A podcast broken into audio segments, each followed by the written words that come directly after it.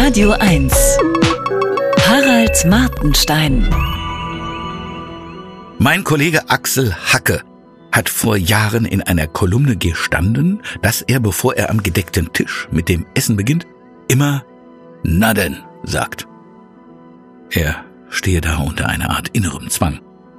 Falls er es doch mal vergesse oder zu lange zögere, sage manchmal auf spöttische Weise seine Frau. Na denn? Dass sie sich wegen seiner Na denn Fixierung noch nicht von ihm habe scheiden lassen, wundere ihn. Der Frankfurter Allgemeinen waren sprachliche Zwangshandlungen, neulich sogar ein Kommentar im Wirtschaftsteil wert. Die Kollegen dort erwähnten, dass Widerstand jedweder Art in Deutschland fast immer erbittert ist und Streit meistens handfest. Auch dann, wenn er nur mit Worten oder per E-Mail ausgetragen wird.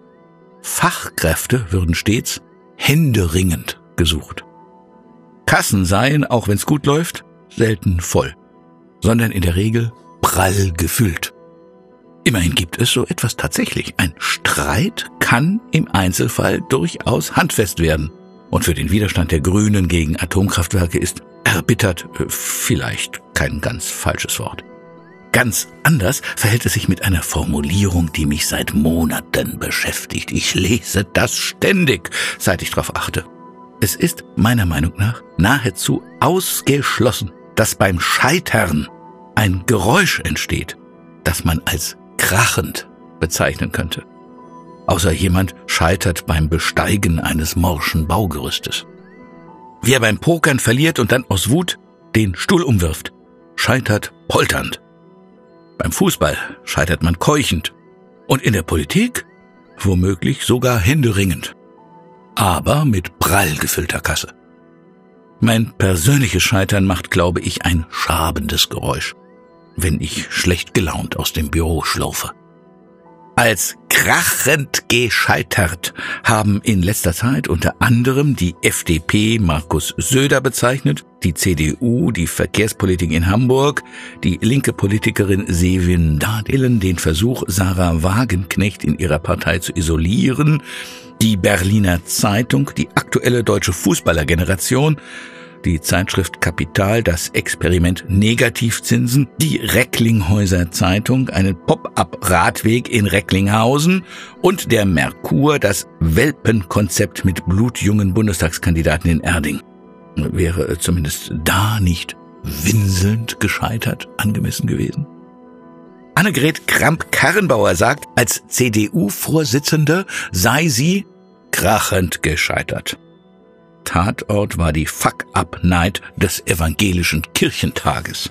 Bei Fuck-Up-Nights sprechen Leute über ihr Scheitern. Und lassen es so richtig krachen. Übrigens kommt Scheitern vom Hauptwort Scheit.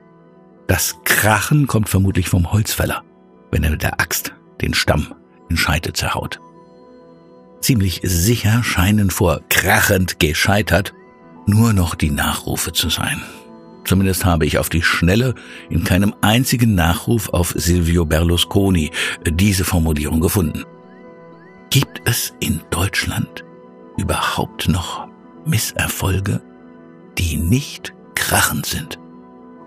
Äh, Michael Göllner, Trainer von 1860 München, hat eine 0 zu 2 Niederlage gegen Halle mit der Bemerkung kommentiert, sein Team sei nicht krachend gescheitert. Im Fußball kracht es also erst beim dritten Gegentor. Zeit Online äh, zitiert Axel Gedaschko vom Verband der Immobilienwirtschaft mit der Einschätzung, die Regierung werde ihre Ziele beim Wohnungsbau krachend verfehlen. Das Krachen expandiert also. Bestimmt wird bald auch krachend gekündigt, krachend mit dem Freund Schluss gemacht und krachend das zweite Bier bestellt. Es sei denn, die Grünen setzen Lärmschutzregeln durch. Harald Martenstein auf Radio 1.